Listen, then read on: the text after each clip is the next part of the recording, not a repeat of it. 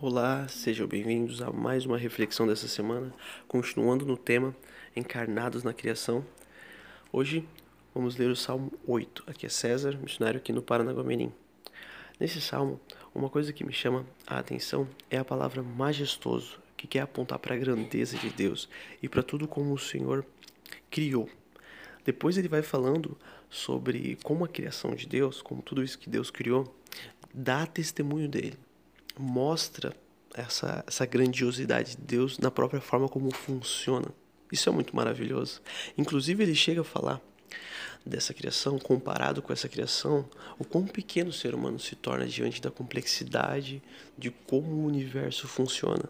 E se a gente parar para pensar por um segundo, agora, neste instante, em algum lugar no planeta Terra, tem uma folha caindo, as cachoeiras ainda correm, animais procriam ou migram, crianças estão nascendo ou outros seres estão morrendo, outras coisas ainda estão germinando. É incrível, né? O mundo é infinito num sistema perfeito e que funciona constantemente. Isso dá testemunho e mostra o quanto que o Deus que fez tudo isso é um Deus também infinito e grandioso, majestoso.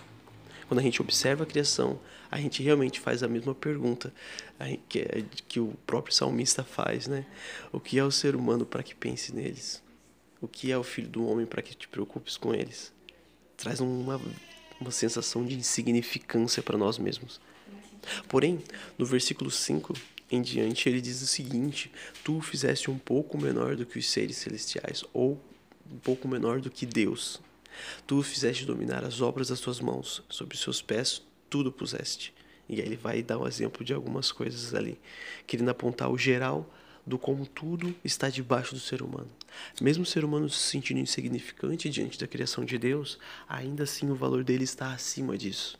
E isso não é objeto de vaidade para nós. Isso é objeto de responsabilidade. Ou seja, estar nessa posição cobra da gente justamente esse alinhamento para que a gente também esteja dando exemplo e dando glória ao nome de Deus, assim como a criação faz, também de maneira única. Por isso, que texto maravilhoso quando diz respeito ao valor do ser humano.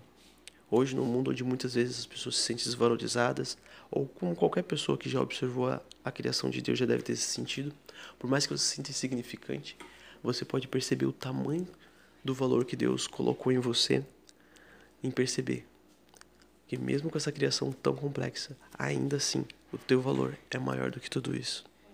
Que a gente possa, a partir dessa reflexão e desse pensamento, desenvolver uma postura aí de cuidado da criação. E que toda vez que tu olhar para coisas belas e incríveis da natureza, lembre-se que Deus ainda colocou você como mais valoroso do que isso. Isso é fonte de, de autoestima e isso é fonte também de responsabilidade com a criação. Reflita sobre isso. Um bom dia para vocês.